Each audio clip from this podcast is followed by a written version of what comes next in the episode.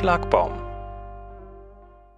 Hallo liebe Leute, wir begrüßen Sie und euch sehr herzlich zu unserem vierten Schlagbaum, dem Podcast für Zoll- und Außenwirtschaft aus Münster.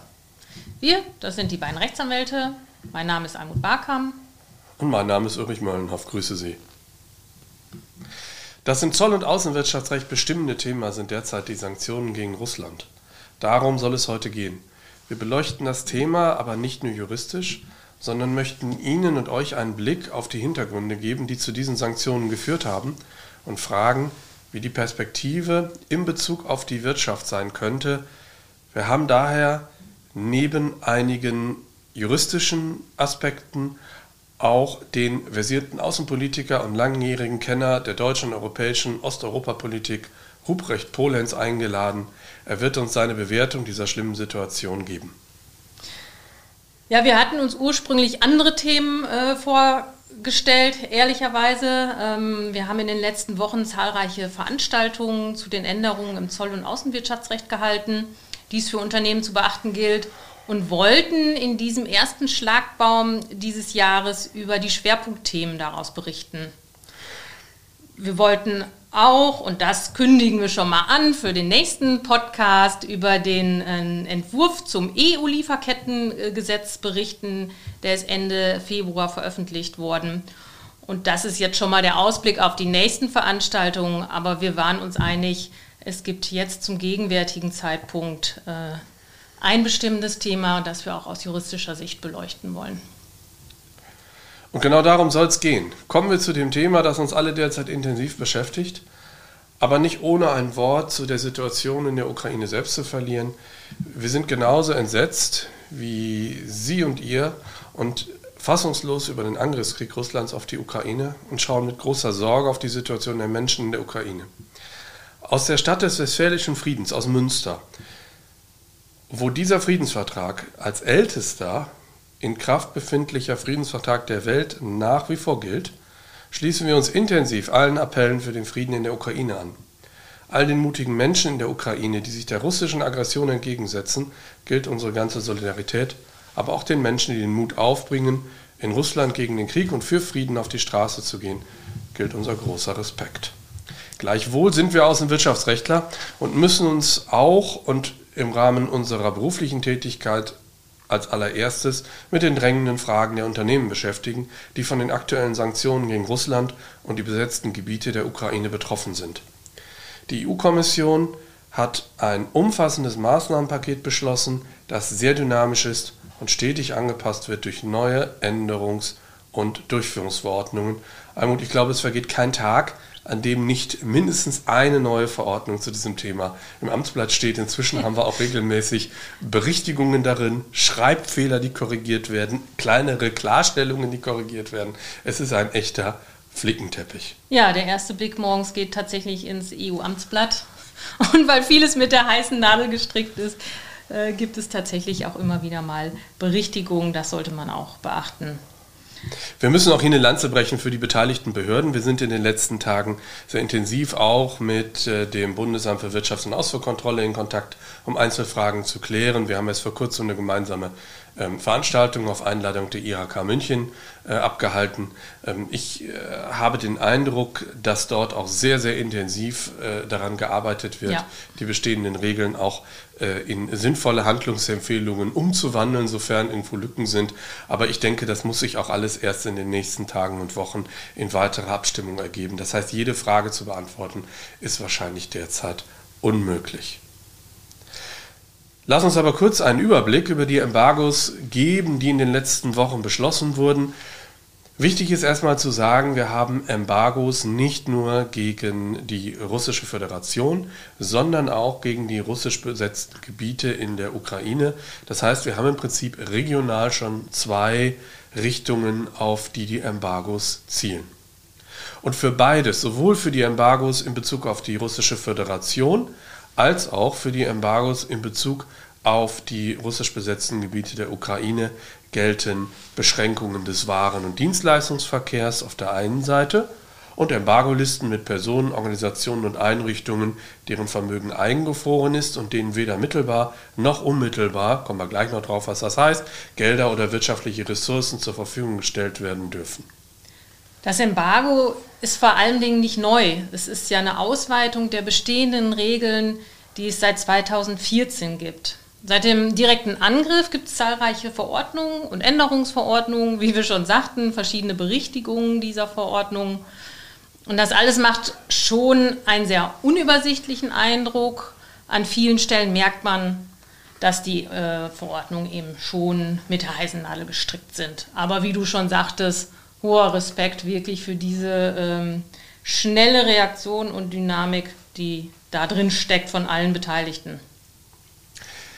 Aber daraus folgt auch, dass wir an dieser Stelle die zahlreichen Regelungen nicht erläutern können. Wir möchten auf die vielen Veranstaltungen hinweisen, die man derzeit bei den Industrie- und Handelskammern, bei Industrieverbänden und bei Verlagen besuchen kann, an denen man teilnehmen kann. Beispielsweise gibt es morgen bei der Reguvis Akademie eine weitere Veranstaltung, wo ich auftrete und in den nächsten Tagen folgen aber viele andere Veranstalter mit entsprechenden Schwerpunktthemen. Heute wollen wir Sie zum besseren Verständnis und zur besseren praktischen Anwendung auf ein paar herausragende Punkte hinweisen, die uns in den letzten Tagen aufgefallen sind. Ja, im Grunde stützt sich das Embargo stützen sich die Embargos im Wesentlichen auf drei Säulen. Genau richtig. Man muss wahrscheinlich mit, mit dem Plural arbeiten, die Embargos, ja. oder man redet von einem Gesamtkomplex. Ähm, die Richtung ist in der Tat auf drei Säulen gestützt. Das erste ist eine warenbezogene Exportkontrolle. Da geht es um die klassische Exportkontrolle, die wir kennen in Bezug auf ähm, Güter. Ähm, verbunden mit Software und Technologie, also nicht nur die Waren, sondern auch die Software, die Technologie dahinter.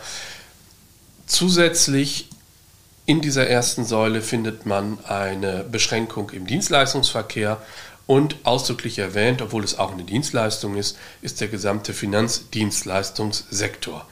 Das heißt also, der gesamte Warenkontrollbereich bezieht sich auf Export von Gütern im weiteren Sinne, auf Dienstleistungen und auf Finanzierung. Und in diesem Rahmen sind vier Handlungen verboten, die wir auch schon aus vielen anderen Embargo-Regeln kennen, die auch etwas unscharf in der Abgrenzung sind. Wir reden von Verkauf, der Lieferung, Verbringung und Ausfuhr. Warum sind das so vier unterschiedliche Begriffe? Das hängt einfach damit zusammen, dass die Mitgliedstaaten unterschiedliche Rechtssysteme haben, unterschiedliches Vertragsrecht haben und deswegen man bemüht war, bei der Formulierung alle möglichen Handlungen von der Angebotsvergabe bis zur Auslieferung bzw. Ausfuhr abzudecken. Nicht vergessen werden darf, es gibt für sämtliche Kontrollen in dieser ersten Säule Übergangs- und Ausnahmeregeln. Hier geht es zum einen um humanitäre Ausnahmen, zum anderen um Ausnahmen für Behörden oder technische Sicherheit, wie zum Beispiel die maritime Sicherheit oder die Sicherheit im Rahmen der Erdölraffination. Und letztlich geht es auch um eine Altvertragsregelung. Das heißt, wenn Verträge bis zum 25. Februar geschlossen sind, und zwar vollständig geschlossen sind, kann man eine Genehmigung beantragen, um noch aufgrund dieser Ausnahmeregel exportieren zu dürfen. Hier können wir grundsätzlich darauf verweisen, dass für diese Ausnahmegenehmigungen verschiedene Fristen gelten. Die am häufigsten einschlägige Frist ist die bis Ende April. Aber es gibt auch viele Vorgänge, wo Fristen bereits im März und mhm. April genannt sind. Das ist einfach bisher nicht synchronisiert. Das ist sehr wahrscheinlich der vielen verschiedenen Verordnungen geschuldet und möglicherweise haben auch verschiedene Teams in Brüssel daran gearbeitet, dass man einfach unterschiedliche Fristen eingesetzt hat. Schauen Sie unbedingt darauf, dass Sie für die ganzen Übergangs- und Ausnahmeregeln die Fristen nicht verpassen. Vielleicht noch ein Wort zu den Güterlisten. Ohnehin kontrolliert ist die Dual-Use-Liste, also Anhang 1 der EU-Dual-Use-Verordnung. Das war bisher ein Genehmigungstatbestand, der gilt auch nach wie vor, der folgt aus der Dual-Use-Verordnung selbst, die im letzten Jahr neu gekommen ist. Darüber haben wir auch einen Podcast gemacht. Diese Güter auf der Dual-Use-Liste, die sind jetzt mit einem Verbot belegt. Das heißt, hier haben wir eine qualitative Steigerung. Alles das, was ich eben gesagt habe, ist in Bezug auf diese Dual-Use-Güter verboten. Das heißt, Sie können noch nicht mal mehr ein Angebot abgeben. Dann gibt es zusätzlich weitere Beschränkungen in Bezug auf Waren, weiterer Branchen. Zu nennen ist hier zum Beispiel die Ölraffination oder die Schifffahrt. Und dann gibt es einen Anhang, der in den letzten Tagen viel diskutiert wurde, dieser Anhang römisch 7, der hat einen äh, etwas äh, besonderen äh, Namen. Und ist ähm, auch tatsächlich ganz neu eingefügt worden. Ne? Er ist ganz neu eingefügt worden und er hat vor allen Dingen sehr viele Hochtechnologiegüter da drauf, die bisher nicht auf der Dual-Use-Verordnungsliste standen. Insofern sollte man durchaus mal schauen. Der Name ist Betroffen sind Güter, die zur technologischen Stärkung Russlands oder zur Entwicklung des Verteidigungs- und Sicherheitssektors beitragen können. Also etwas sperriger Titel, aber es zeigt eigentlich, dass alles das, was da drauf steht, ähm, spannend ist für äh, die technologische äh, Entwicklung eines Landes und im gesamten Militärgüterbereich ohne Frage erforderlich ist. Ähm, wir reden also von Hochtechnologie, wir reden von Elektronik, von IT, von Navigation und zahlreiche andere Bereiche, wo Bauteile ähm, dieser Art eingesetzt werden, verbunden mit deren Software und Technologie. Das Problem dieser Liste ist die große Menge an Produkten, die daraus in die Kontrollpflicht gehen.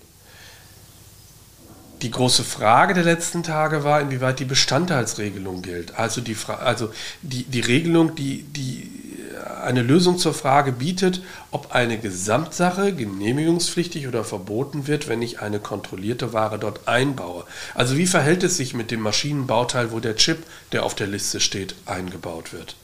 Und dafür gibt es in der Dual-Use-Verordnung eine Bestandteilsregel und die ist in Bezug auf Anhang 7 ausgeschlossen worden. Und daraus haben Personen in der Szene, will ich mal allgemein sagen, die Vermutung geäußert, dass damit dann jedes Teil, wo etwas eingebaut ist, was auf Anhang 7 steht, ebenfalls unter die Exportkontrolle, also unter das Verbot fällt. Das ist in der vergangenen Woche Mittwoch Nachmittag in einer Korrekturverordnung ähm, verändert worden oder klargestellt worden. Ähm, die Bestandteilsregel gilt nicht, im Gegenteil, man sagt, dass Bestandteile, die auf der Liste stehen, nicht zu einer Kontrollpflicht der Gesamtsache führen. Also so wie wir das sehen, dürfte es damit über den Regelungsgehalt der Bestandteilsregel hinaus zu einer Lockerung, aber nur bitte in Bezug auf Güter des Anhangs 7 gekommen sein. Das ist ein praktischer Fall, wo am Anfang die, die Verordnung geschrieben wurde. Wahrscheinlich hat der Gesetzgeber das von Anfang an gemeint. Und dann irgendwann melden sich die Unternehmen oder die Berater, wie in unserem Falle, und fragen, wie meint ihr das eigentlich, wie ist das eigentlich? Und dann sieht sich der Verordnungsgeber auch gezwungen, und Gott sei Dank reagieren die auch schnell, um dann eine entsprechende Korrektur oder Klarstellung aufzunehmen. Das finde ich eigentlich sehr, sehr gut und das zeigt, wie intensiv man derzeit auf Behördenseite an diesen Themen arbeitet. Erste Säule. Ja, und dann gibt es den weiteren Bereich der Personenembargos. Da gibt es wirklich umfangreiche Embargos, die es auch schon gab und die jetzt erheblich erweitert wurden. Es gibt verschiedene Listen aus Politik, Bankenwelt und auch Unternehmen, an denen gelistete Personen beteiligt sind. Die befinden sich auf diesen Listen. Diese Personen sollen von jeglicher Wirtschaftstätigkeit ausgeschlossen werden. Daher ist deren Vermögen eingefroren und es existiert ein Bereitstellungsverbot. Und da ist wohl ein großes Hauptproblem die mittelbare Bereitstellung, Ulrich, oder wie genau, siehst du das? Das ist die Hauptdiskussion. Das erste ist ja einfach. Eine Person, die gelistet ist, darf weder Geld noch wirtschaftliche Ressourcen kriegen. Wirtschaftliche Ressourcen sind all das, wofür man sich was kaufen kann. Also das Teil, was Sie da hinschicken, was Sie zu Geld machen können, ähm, ist eine wirtschaftliche Ressource. Was passiert aber, wenn ich nicht direkt an eine gelistete Person liefern oder leisten möchte, sondern wenn dahinter eine gelistete Person steht? Also der Gesellschafter meiner Kundin ist gelistet oder der Gesellschafter der Gesellschafterin meiner Kundin ist gelistet. Das gibt es in Bezug auf Russland relativ häufig, weil es da viele Menschen gibt, die sogenannten Oligarchen, wie auch immer das sein mag, die ihr vieles Geld auch in, in, in, Unternehmen investiert haben und diese Unternehmen dann auch in Europa tätig sind und hier in Anführungsstrichen normales Geschäft betreiben. Und da stellt sich die Frage, wie gehen wir damit um, dass da irgendwo hinter eine Figur steht, die gelistet ist, die sogenannte mittelbare Bereitstellung. Und da gibt es seit einigen Jahren eine Auslegungsregel oder eine Verhaltensregel, wie das in Europa zu sehen ist. Das hat eine europäische Behörde, RELAX, veröffentlicht. Die sind dafür zuständig. R-E-L-E-X schreiben die sich, nicht mit A. Ähm, und die haben sogenannte Sanktionsleitlinien veröffentlicht und darin steht Folgendes. Wenn ich als Liefernder oder Zahlender weiß, dass hinter meiner Kundin, also hinter dem Empfänger, jemand steht, der gelistet ist, dann muss ich mich mit einem risikobasierten System, also mit einer eigenen Bewertung nicht anstellen muss, davon überzeugen, dass die Lieferung oder die Leistung an die gelistete Person nicht gelangt. Das heißt, man ist gefordert, wenn man weiß, dahinter stehen gelistete Personen, abzuklären, ist das etwas, was ich an das Unternehmen direkt schicke und was dort auch verbleibt. Das mache ich zum Beispiel bei einer großen Maschine, die dort zum Einsatz kommt. Die stellt sich ja derjenige, der dahinter steht, der Gesellschafter, nicht unbedingt in sein Foyer. Oder habe ich da etwas wie zum Beispiel eine umfangreiche Vorauszahlung, wo ich sagen kann, da besteht eine Gefahr, dass dieses Geld, dem ja möglicherweise noch keine Leistung gegenübersteht, an die dahinterliegende Person weitergeleitet wird. Das ist die Frage, die man wirklich am Einzelfall orientieren muss. Das hängt davon ab, ob ich eine Ware oder Geld schicke. Aber auch Geld ist nicht 100% ausgeschlossen. Ähm, das hängt davon ab, was für eine Ware ich liefere. Das hängt davon ab, wer es bekommt, ob es eine Einkaufsgesellschaft ist oder, oder ein, ein operativ tätiges äh, Unternehmen, äh, also im Rahmen der Produktion tätiges Unternehmen. Das ähm, muss man im Einzelfall beurteilen und äh, ganz dringende Empfehlung von uns, schauen Sie sich das an. Die Leitlinien sprechen von risikobasierter Bewertung. Schauen Sie sich das also genau an, dokumentieren Sie Ihre Erwägungen. Dann ist es nicht ausgeschlossen, auch mit solchen Unternehmen Geschäfte zu machen, sofern das Unternehmen selbst nicht gelistet ist. Auch das passiert manchmal, wenn man weiß, dass da eine gelistete Person hintersteckt, werden die Unternehmen gelistet. Aber solange Sie das kontrollieren, bevor Sie die Leistung ausführen, dürften Sie dann auf der sicheren Seite sein. Das ist die zweite Säule. Die dritte Säule sind umfassende Finanzsanktionen. Da geht es um die Sperrung von Banken, da geht es um Sperrung von Finanzierungsmitteln, um Refinanzierungsmittel. Und diese Fragestellung wollen wir jetzt in diesem Podcast heute auslassen, ähm, weil wir da äh, in ganz anderes rechtliches Fahrwasser kommen. Aber nur so äh, zur, zur, Information für viele ähm, Unternehmen, die äh, davon äh, mittelbar betroffen sind, weil sie Gelder überweisen wollen. Ähm, sie müssen mit ihrer Bank, mit ihrer Hausbank, mit der finanzierenden Bank klären, inwieweit ähm, die Zahlungswege nach wie vor erlaubt sind. Ähm, da gibt es zwei Möglichkeiten, weswegen das gesperrt sein könnte. Entweder der Empfänger steht auf einer Liste, dann gilt das, was wir eben zur zweiten Säule gesagt haben, oder aber ähm, äh, die Zahlung begegnet praktischen Problemen, weil der Zahlungsempfänger ähm, nicht mehr am SWIFT-System hängt als Teil der Sanktion. Damit ist dann zwar der Zahlungsempfänger noch nicht selbst gelistet, aber der Zahlungsempfänger kann nicht mehr kommunizieren. Das heißt, er kann keine Gelder mehr bewegen, weil SWIFT dieses internationale Informationssystem. So viel zu den drei Säulen des Embargos. Stellt sich die Frage, wo geht die Reise hin? Möglich ist noch im Bereich der Energie erhebliche Beschränkungen vorzunehmen. Sie können aus der Tagespresse lesen, dass diskutiert wird, in der Energieversorgung weitere Sanktionen vorzunehmen, ähm, äh, um es salopp auszudrücken, den Gashahn abzudrehen, mit all den Schwierigkeiten, die damit verbunden sind. Wir sind da selbst indifferent. Ich denke, das wird man auch abwarten müssen, wie die Konsequenzen sind. Das ist ja auch noch nicht in jeder Hinsicht klar. Ich denke, alleine mit, äh, wir drehen die Heizung in der Wohnung aus, ist es wohl nicht getan. Nee, das wäre zu einfach. Und der zweite große Bereich, wo noch Sanktionen möglich sind, im Finanzbereich. Äh, bisher sind noch viele Banken offen. Das heißt offen für etwaige Finanztransfers. Auch hier wird es möglich sein. Schauen wir uns einmal das politische Umfeld an. Das wollen wir nicht alleine tun. Vielmehr freue ich mich ganz besonders auf die Bewertung durch unseren Gast heute, den CDU-Politiker Ruprecht Polenz. Ich begrüße Sie, Herr Polenz. Vielen Dank für Ihre Zeit. Auch wenn viele Zuhörer Sie kennen, möchten wir Sie kurz vorstellen. Sie waren bis 2013 CDU-Bundestagsabgeordneter aus Münster, verfügen über eine große und langjährige außenpolitische Expertise. Unter anderem waren Sie zwischen 2005 und 2013 Vorsitzender des Auswärtigen Ausschusses des Deutschen Bundestages. Sie sind gegenwärtig Präsident der Deutschen Gesellschaft für Osteuropakunde. Wir freuen uns besonders, uns mit Ihnen als großem Kenner des Verhältnisses Europas zu den osteuropäischen Ländern, insbesondere des Verhältnisses zu Russland, über die aktuelle und schlimme Situation des Krieges zwischen Ukraine und Russland sowie dessen Auswirkungen auf die hiesige Wirtschaft zu unterhalten. Das ist der besondere Fokus, den wir heute einschlagen wollen. Aber vielleicht vorweg erstmal eine Frage. Wie ist in aller Kürze Ihre Einschätzung zur außenpolitischen Lage derzeit? Sie ist so angespannt wie seit dem Ende des Zweiten Weltkriegs nicht mehr. Äh, vielleicht mit Ausnahme, die Älteren erinnern sich vielleicht an äh, der Kuba-Krise, wo man eben 14 Tage lang gebankt hat, äh, wie diese Konfrontation vorübergeht ohne eine nukleare Katastrophe.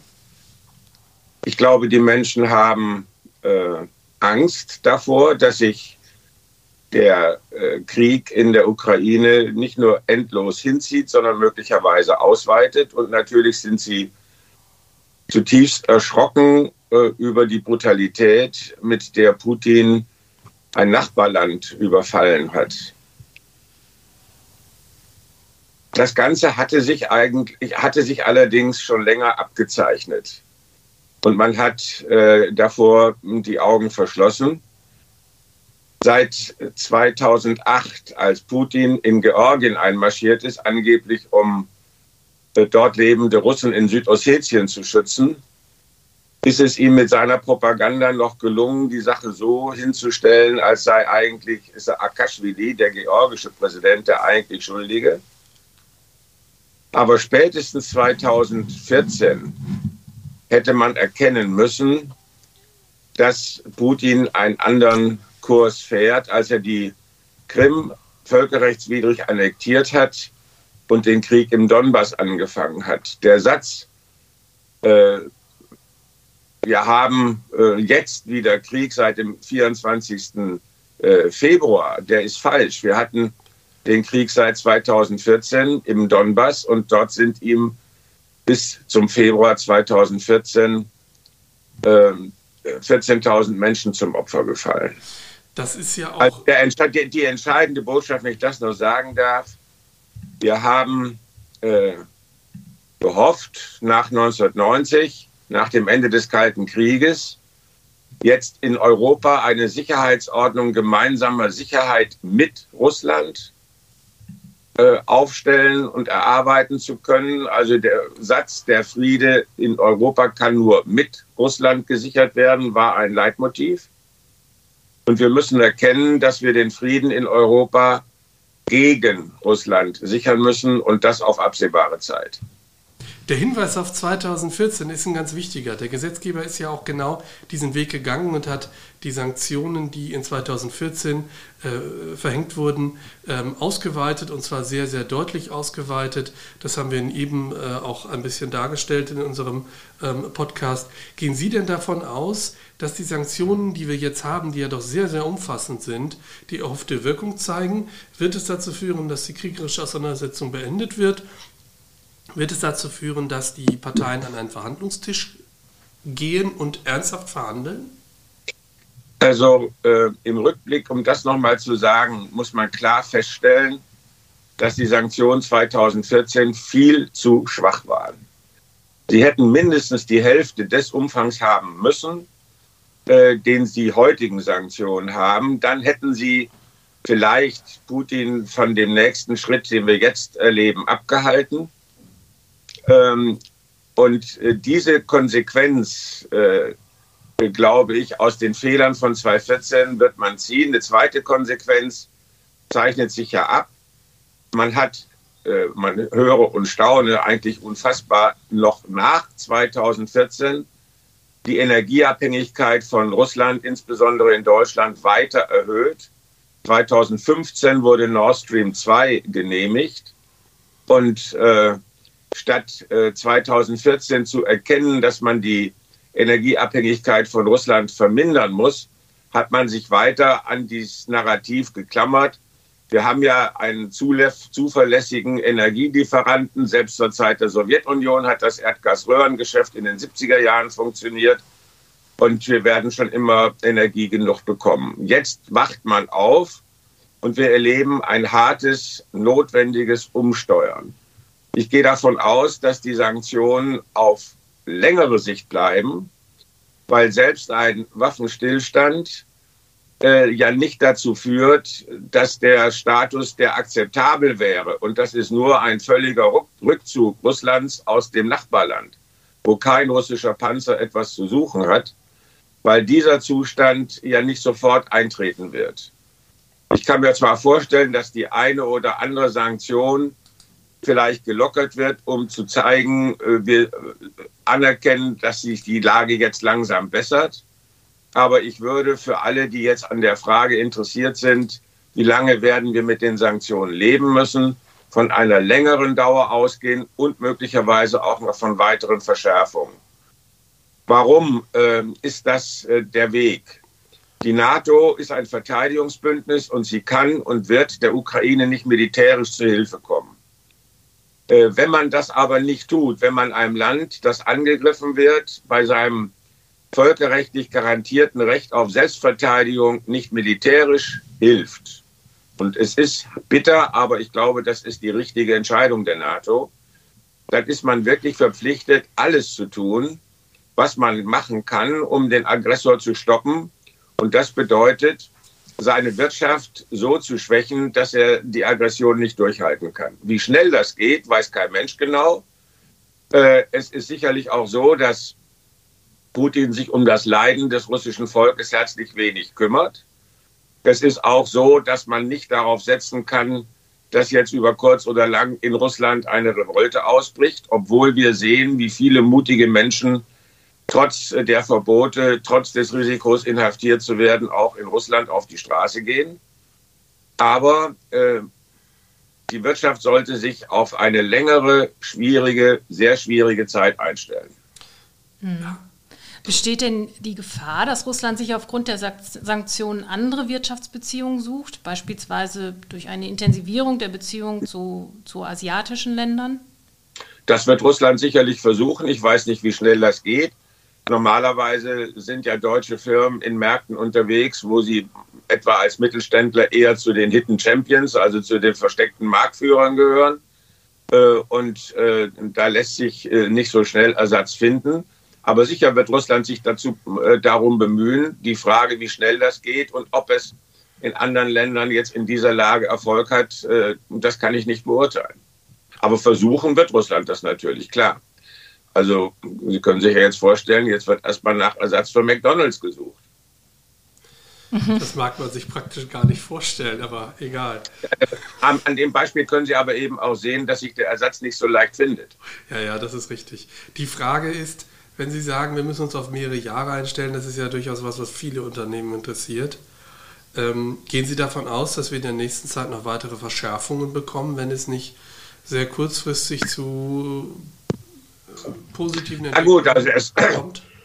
Es gab äh, jetzt am Wochenende einen interessanten Artikel in der Welt, die nachrecherchiert haben, wie gut denn in Deutschland die Sanktionen überhaupt umgesetzt und durchgesetzt werden. Und man hat geschaut, ähm, ob äh, sozusagen der deutsche Staat nun tatsächlich in der Lage ist, russisches Vermögen, also das Vermögen von Oligarchen, Villen äh, beschlagnahmen, Yachten einziehen, äh, Flugzeuge äh, festhalten wie gut das in Deutschland klappt. Und es klappt nicht so gut, wie man sich das äh, gewünscht oder vorgestellt hätte.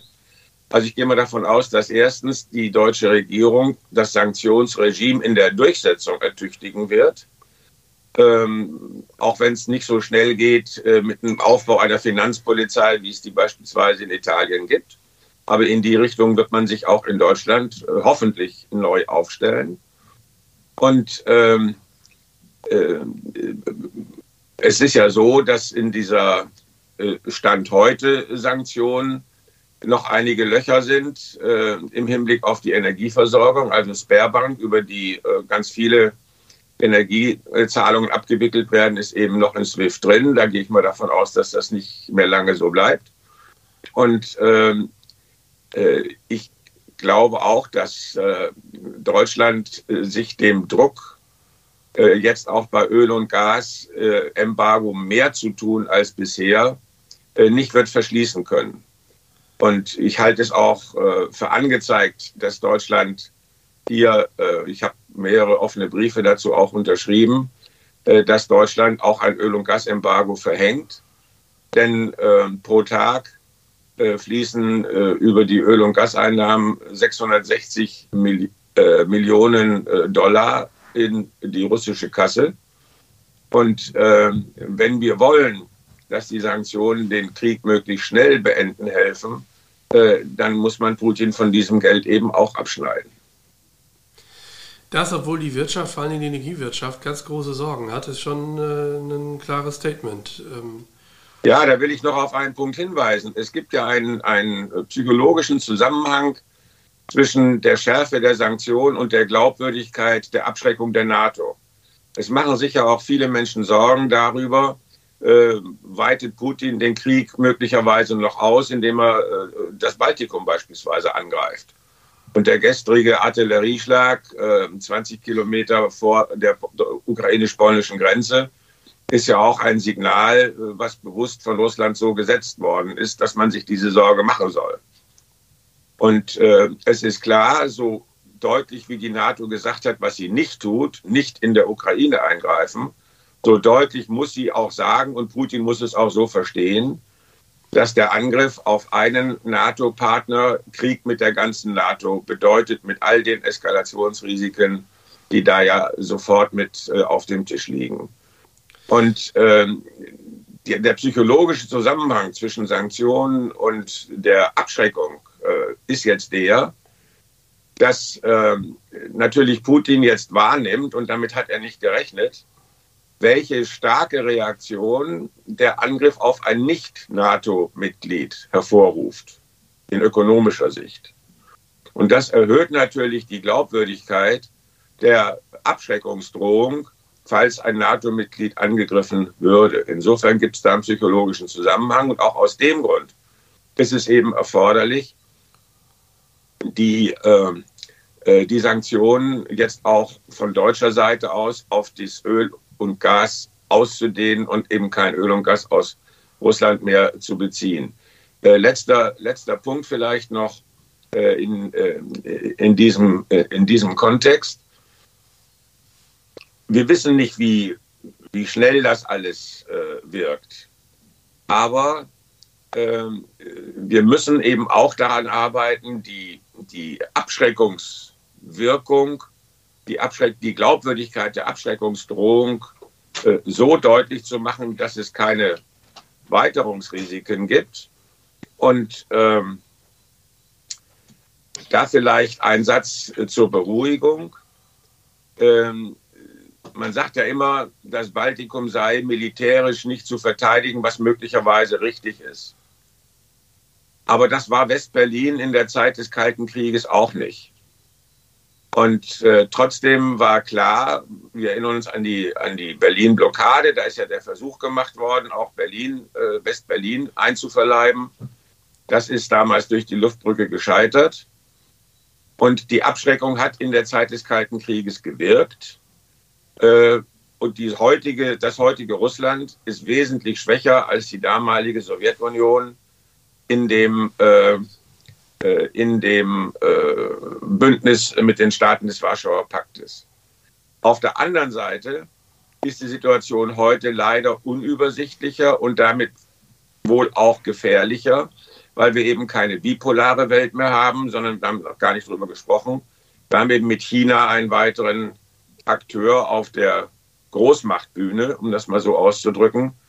Und äh, China verhält sich ja ich sage mal, auf der einen Seite verbal sehr solidarisch äh, mit Putin, hat sich bei der äh, Resolution in den Vereinten Nationen der Stimme enthalten, sagt aber andererseits auch, man solle, man solle sozusagen den Krieg möglichst beenden, man solle die Souveränität anderer Staaten achten. Also die chinesische Haltung ist ein bisschen lavierend und die Frage wird wirklich sein, wie sich China jetzt in den nächsten Tagen und Wochen verhält. Kommen wir mal von der, von der großen Weltpolitik auf die sehr konkreten Fragen, die sich die Unternehmen, die Russlandgeschäft haben und vielleicht weiterführen oder abwickeln oder sonst wie wollen, ähm, verhalten sollen. Was empfehlen Sie einem Unternehmen, und das haben wir zurzeit in der Beratung sehr häufig, die die Frage stellen, wie gehen wir mit unserer russischen Tochtergesellschaft um, wie gehen wir mit unseren langjährigen Handelspartnern um, muss das alles abgewickelt werden? Gehen Sie davon aus, dass, äh, dass da noch Weitungen, heute waren Strafandrohungen sogar von russischer Seite in der Presse, dass da noch Weiterungen eintreten? Da muss ich sagen, dass ich sag mal, den Teil, ich verstehe, dass das das Hauptinteresse von den Menschen ist, die jetzt äh, diesem Video nachher zuschauen. Aber da habe ich zu wenig äh, eigene, eigene Expertise. Ich kann nur, äh, ich kann nur so viel sagen. Äh, Nochmal auch generell. Natürlich musste auch die Wirtschaft seit 2014 wissen, mit welchem Land äh, sie engagiert ist und mit wem sie Handel treibt. Und ich hoffe jetzt mal, dass die Risikozuschläge für die Geschäfte in und mit Russland so waren, äh, dass sich das gelohnt hat. Ähm, die Risiken, die man eingeht, wenn man sich in einem solchen Land engagiert, werden jetzt offenkundig. Und die Entscheidung, äh, setzt man das Geschäft fort, zieht man sich zurück, friert man es ein, das muss jedes Unternehmen selber treffen. Ich glaube auch, dass die rein wirtschaftliche, betriebswirtschaftliche Betrachtungsweise in jedem Einzelfall unterschiedlich ist. Ich glaube aber, dass die Frage, wie sicher ist denn der Handelspartner oder Produktionspartner Russland äh, in absehbarer Zukunft, jetzt vielleicht doch stärker auch unter Berücksichtigung der politischen, äh, des politischen Umfelds getroffen werden muss, als das eine oder andere Unternehmen vielleicht in der Vergangenheit getroffen hat, wo man einfach die Politik versucht hat, völlig auszuklammern. Das ganze Thema ist so düster. Herr Polenz, sehen Sie irgendwo einen Lichtblick? Also ich mache mir selber, das merken Sie auch aus meinen Antworten, äh, auch viele Sorgen. Und ähm, jedem geht es ja so, wenn er Nachrichten aus der Ukraine hört oder jetzt mit Menschen spricht, die aus der Ukraine ja auch nach Münster äh, geflohen sind, dann, äh, und man sich dann noch klar macht, das ist irgendwie knapp 2000 Kilometer entfernt von, von Münster beispielsweise, äh, dann kann man sich eben auch auf der einen Seite äh, noch Weiterungen vorstellen, aber die Lage jetzt ist ja auch schon schlimm genug. Lichtblick. Also ich sag mal so, Putin wird keines seiner Kriegsziele politisch und moralisch erreichen.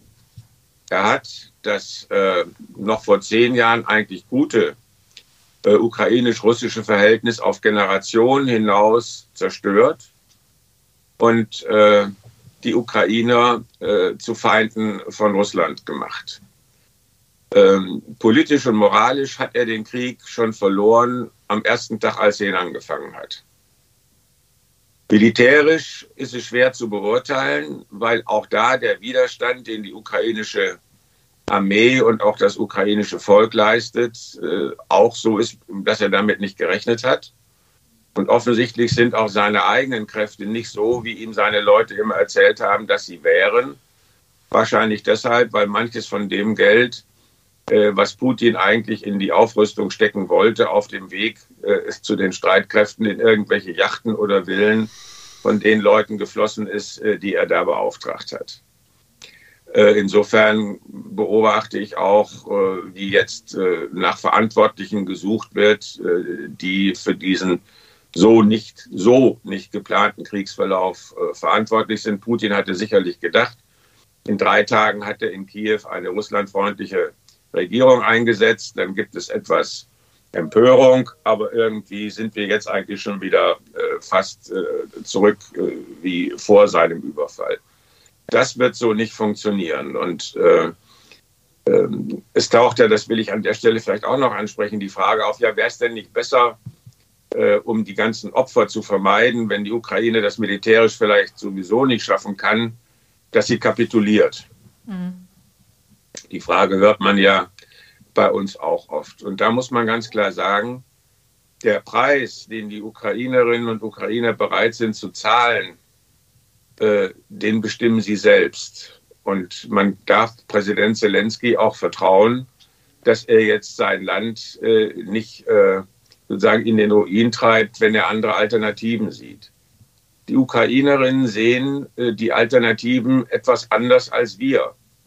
Ähm, vielleicht ähnlich wie in, in, in Litauen. In Litauen habe ich jetzt einen Zeitungs, aus, aus Litauen habe ich jetzt einen Zeitungsartikel gelesen, wo eben gesagt wird, man steht nicht vor der Wahl, ob man sich wehrt oder ob man stirbt.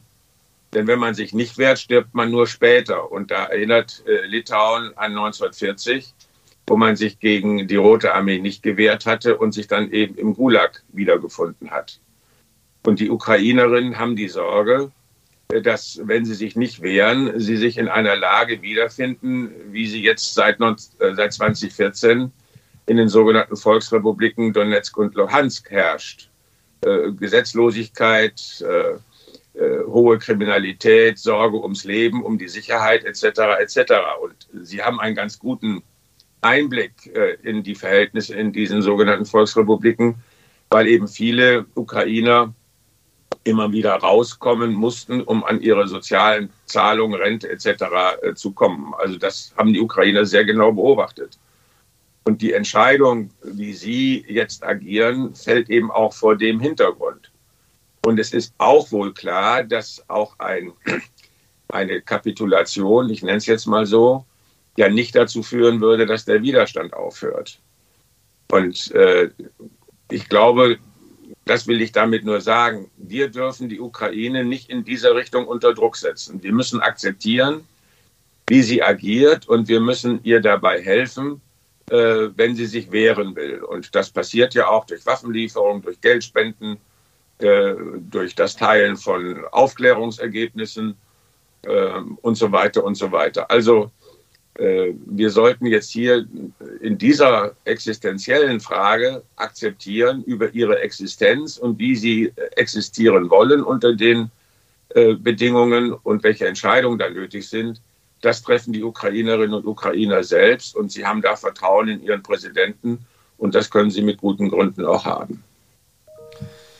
Ja, ich darf mal zusammenfassen.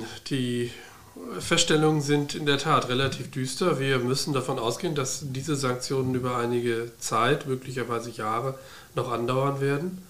Und dass vor allen Dingen, selbst wenn die kriegerische Auseinandersetzung äh, in eine Verhandlungsphase geht, äh, deswegen nicht unbedingt die Sanktionen weniger werden werden. Und deswegen, ähm, und das müssen wir auf einzelne Unternehmen runterbrechen, ist letztlich jedes Unternehmen, was in diesem Bereich tätig ist, selbst gefragt, welche Form der Wirtschaftstätigkeit zukünftig ähm, in Bezug auf Russland entwickelt wird. Gehen Sie davon aus, dass es so eine Art wird wie ein Totalembargo, beispielsweise auch auf Druck der USA, die ja schon ein Stück weiter sind? Oder gehen Sie davon aus, ähm, dass man schon auch über Wirtschaftskontakte äh, versuchen wird, wieder vernünftige Formen der, der Zusammenarbeit, des Zusammenlebens zu finden? Da habe ich keine, keine klare Vorstellung. Ähm, wenn wir uns an die Irak-Sanktionen erinnern, ähm, dann war es ja so, dass man sie humanitär versucht hat abzufedern nach dem Motto äh, Öl für Food, Food for Oil war damals der, der Spruch. Also Saddam Hussein durfte Öl exportieren. Es war aber ein Mechanismus überlegt, wie er das Geld äh, jetzt eben nicht in Waffen stecken konnte, sondern in Medikamente etc. etc. Das hat leider dann auch nicht so gut funktioniert, weil man, äh, weil dann die Medikamente auf dem Schwarzmarkt verkauft wurden und äh, mit dem Geld hat Saddam dann doch gemacht, was er wollte. Also das ist in den Sanktionsregimen nachher alles ziemlich schwierig. Ich, ich denke schon, äh, also jetzt in die Zukunft geschaut, und anknüpfend an das, was ich vorhin gesagt habe. Wir werden also Sicherheit und Frieden auf absehbare Zeit äh, gegen Russland organisieren müssen. Das äh, bedeutet, äh, es geht um Abschreckung und es geht um Koexistenz. Das sind die beiden zentralen Begriffe aus der Zeit des Kalten Krieges, obwohl wir jetzt eine andere Situation haben, weil eben keine Bipolarität, aber im Verhältnis zu Russland wird es so sein. Und dann wird es sicherlich, hoffentlich, irgendwann mal wieder auch sowas wie einen Helsinki-Prozess geben, wo man verhandelt über vertrauensbildende Maßnahmen, über Abrüstung, über Rüstungskontrolle, äh, über Aufbau von Beziehungen. Aber der Helsinki-Prozess hat eben zur Zeit der Sowjetunion 1975 begonnen. Und es hat 15 Jahre gedauert, bis dann 1990 äh, die Charta von Paris unterschrieben worden ist. Und äh, das sind dann vielleicht auch Zeithorizonte, die es wieder braucht, um äh, zu einem besseren Verhältnis auch wieder mit Russland zu kommen. Hängt aber natürlich auch sehr stark davon ab, welche inneren Entwicklungen Russland nimmt. Auch da vielleicht noch mal ein Punkt, auch an die Firmen. Äh, es kann ja nicht sein, dass niemand mitbekommen hat, äh, wie seit 2014 und auch schon vorher die russische Zivilgesellschaft unterdrückt wurde, wie die Meinungsfreiheit immer weiter eingeschränkt wurde, als Nemtsov umgebracht wurde, als der Mordanschlag auf Nawalny war, als Memorial verboten wurde. Und so viel Geschichte hat doch auch jeder von uns in der Schule gelernt, dass Repression nach innen äh, irgendwann in Aggression nach außen umschlägt. Also ähm, der dringende Appell auch immer wieder an, an die Wirtschaft, schaut euch bitte nicht nur äh, sozusagen den ökonomischen Teil äh, der Geschäftsbeziehung an, sondern überlegt wirklich, in, welcher, in welchem Umfeld ihr tätig seid. Und äh, es gibt dazu, das will ich jetzt hier als kleine Werbung in eigener Sache sagen, es gibt es gibt Russland-Analysen, die werden alle 14 Tage rausgegeben von der Deutschen Gesellschaft für Osteuropakunde, erarbeitet von vielen Regionalwissenschaftlern in Deutschland. Es gibt Ukraine-Analysen, es gibt die äh, Zeitschrift Osteuropa, also man kann sich informieren. Und äh, diejenigen, die sich informiert haben, äh, glaube ich, konnten zwar erschrocken sein, wie wir alle, als das jetzt losging, aber nicht so wahnsinnig überrascht. Lieber Pulitz, vielen Dank für die spannenden Ausführungen und die Zeit des Interviews. Wir drücken uns allen und vor allen Dingen den, den äh, unbeteiligten und dann doch sehr intensiv beteiligten Menschen, die fürchterliches Leid ertragen müssen, die Daumen und äh, hoffen, dass das ja. bald ein Danke schön für Ihr Interesse und Ihren äh, Klienten. Viel Erfolg jetzt in diesen schwierigen Zeiten. Treffen Sie die richtigen Entscheidungen. Und da will ich jetzt auch mal äh, noch persönlich sagen, treffen Sie vor allen Dingen auch solche Entscheidungen, mit denen Sie persönlich sich gut fühlen, wenn Sie jetzt auf die Tagesschau, auf das Heute-Journal gucken und Bilder aus der Ukraine sehen. Davon sollten Sie sich auch ein bisschen leiten lassen. Das ist ein ganz wichtiger Hinweis, und ein gutes ja. Schlusswort. Herzlichen Dank. Bitteschön. Klare Worte. Sanktionen mit konkretem politischem Hintergrund wahrscheinlich noch für eine relativ lange Zeit. Darauf müssen sich die Unternehmen einstellen. Das hat direkte Auswirkungen auf das Geschäft mit der Russischen Föderation und wahrscheinlich mit der Ukraine gleichermaßen. Das muss jetzt im Rahmen des Unternehmensalltags irgendwie in die Prozesse eingebaut werden. Und dafür haben wir bereits in unserem Newsletter eine Checkliste vorgesehen, die wir nochmal kurz zusammenfassen möchten. Was müssen die Unternehmen als allererstes berücksichtigen? Als allererstes sind sicherlich die Güterlisten zu betrachten. Wenn Sie Waren an russische Kunden zur Verwendung in Russland oder in die russische Föderation exportieren wollen, sollten Sie wissen, ob es sich um Dual-Use-Güter oder um Güter der sonstigen Anhänge der diversen Verordnungen handelt. Sie werden wahrscheinlich nicht umhin kommen, sich diese Güterlisten einmal im Konkreten anzusehen. Sollten Sie Exporte in die besetzten Gebiete der Ukraine planen, wobei das wahrscheinlich der Ausnahmefall sein wird nach unserem Eindruck, dann müssen Sie sich an die Güterliste halten, die übrigens auf Basis von Zolltarifnummern definiert ist, etwas andere Form, eine Warengruppe zu bezeichnen. Aber wie auch immer, Sie werden nicht umhin kommen, die Güterliste in die Hand zu nehmen und zu prüfen, um sicherzustellen, dass Sie keine der dort gelisteten Waren exportieren. Dann müssen Personenlisten geprüft werden. Da haben viele Unternehmen das Problem, die softwarebasiert prüfen, dass die Software nicht so schnell hinterherkommt, wie jetzt Personenlisten veröffentlicht werden. Da empfehlen wir das Justizportal der Länder, die Internetseite www.finanz-sanktionsliste.de, die recht aktuell ist. Da werden die Personenlisten eingepflegt und da kann man ja recht aktuell, so formuliere ich es mal, prüfen. Haben Sie ein Herz mit den Bediensteten der Justizverwaltung? Auch die brauchen wahrscheinlich ein oder zwei Tage, um die Aktualisierung in diese Datenbank einzupflegen. Aber das Schöne ist, es ist eine öffentliche Datenbank. Sie ist wirklich recht aktuell und sie ist kostenlos und kann ähm, von vielen Unternehmen genutzt werden. Das ist wahrscheinlich das Mittel der Wahl, um zumindest in den ersten Tagen nach einer Verordnungsneuerung festzustellen, wie weit ein Vorgang erlaubt ist. Ja, bei der Vielzahl der Veröffentlichungen kann einem die eine oder andere Verordnung ansonsten schon mal durchgehen. Das sehe ich so. Wenn ich mir die Liste der Veröffentlichungen anschaue, ich weiß nicht, wir haben die Zählung aufgegeben. Wir sind ja. irgendwo kurz unter 20. Ähm, da äh, kann man in der Tat auch durcheinander kommen. Dritter Punkt, prüfen Sie Ihre Finanzierungswege. Wenn Sie Ware liefern, wollen Sie dafür zu Recht auch irgendwann bezahlt werden. Das muss aber Ihr Kunde auch tatsächlich leisten können. Das heißt, prüfen Sie mit Ihrer Bank, inwieweit der beabsichtigte Zahlungsweg verwendbar ist. Unter den Finanzdienstleistungen, die wir eben in der ersten Säule angesprochen haben, sind insbesondere Zahlungen von Banken zu verstehen. Das heißt, die Banken trifft ein eigenes Verbot. Das heißt, Ihr Banker stellt sich die Frage, ob er das, was Sie in dem konkreten Deal vorhaben, auch darf.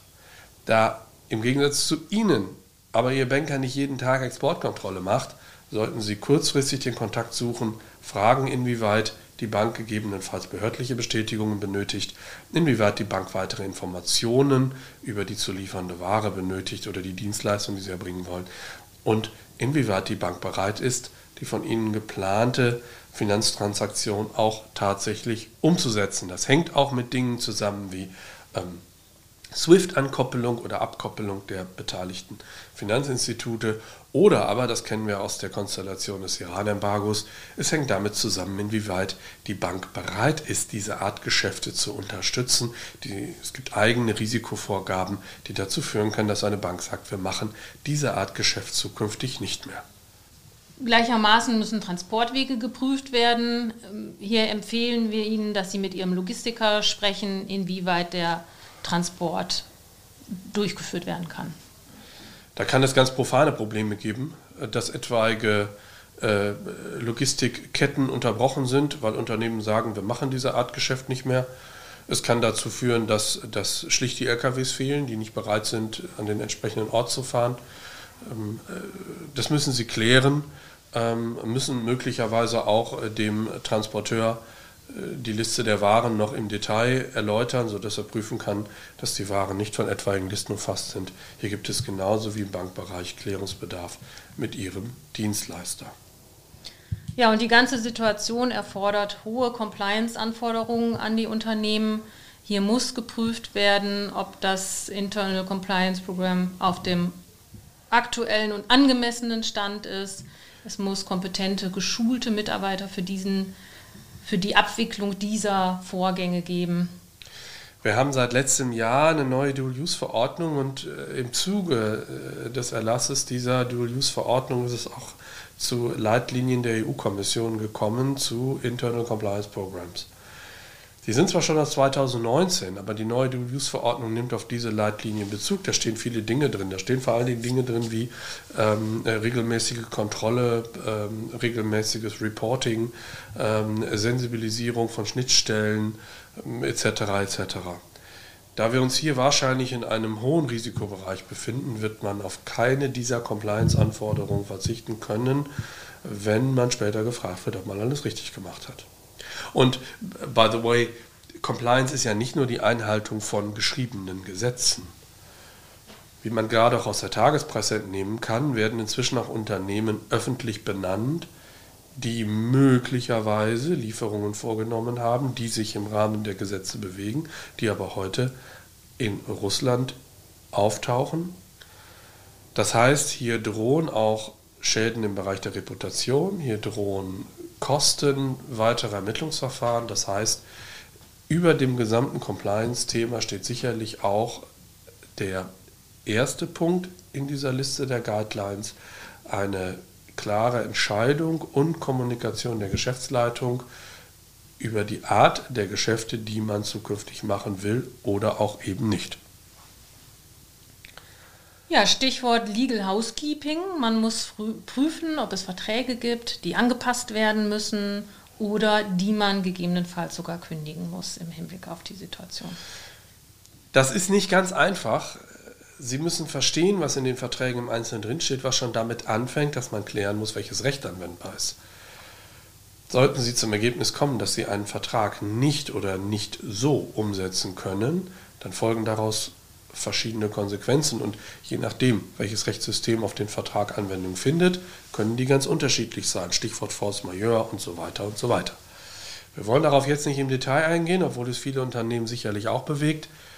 Wichtig ist mir nur, Sie darauf hinzuweisen, dass in all den Rechtssystemen überall gefordert ist, dass Sie Ihren Vertragspartner sehr schnell über die neue Situation informieren. Das heißt, Sie müssen auf Ihren Vertragspartner zugehen und sagen, diesen Teil des Vertrages oder den gesamten Vertrag kann ich nicht umsetzen, weil. Und sollte dann eine Möglichkeit bestehen, gegebenenfalls eine angepasste Version umzusetzen, dann muss das erörtert werden, sofern Sie das wollen.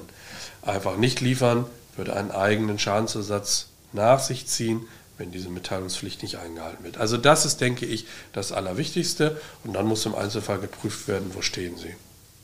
Naja, und die letzte Frage, wir sind halt Steuerrechtler, die bilanziellen Auswirkungen dieser Situation dürfen nicht übersehen werden. Möglicherweise müssen Sie Rückstellungen bilden, möglicherweise müssen Sie Dinge wertberichtigen. Wenn Sie eine Beteiligung in Russland haben, die Sie nicht mehr verwenden können, dann muss die korrigiert werden in der Bewertung und so weiter und so weiter. Das heißt, werfen Sie da auch nochmal einen Blick drauf. Das sind die sieben Punkte, die wir aufgestellt haben als Checkliste, die sicherlich in diesen Tagen abzuarbeiten sind. Ja, wie kann man das zusammenfassen? Die Ereignisse sind schlimm, ohne Frage. Wie lange sie dauern werden, ist unklar. Und in Bezug auf die rechtlichen Fragestellungen halten wir sie auf dem Laufenden. Ja. Ich glaube, dabei müssen wir es heute belassen. Und ich denke, wir hören uns in Kürze wieder. Ja, vielen Dank für Ihre Aufmerksamkeit und wir sagen Tschüss, bis zum nächsten Podcast aus Münster. Alles Gute, bis dahin.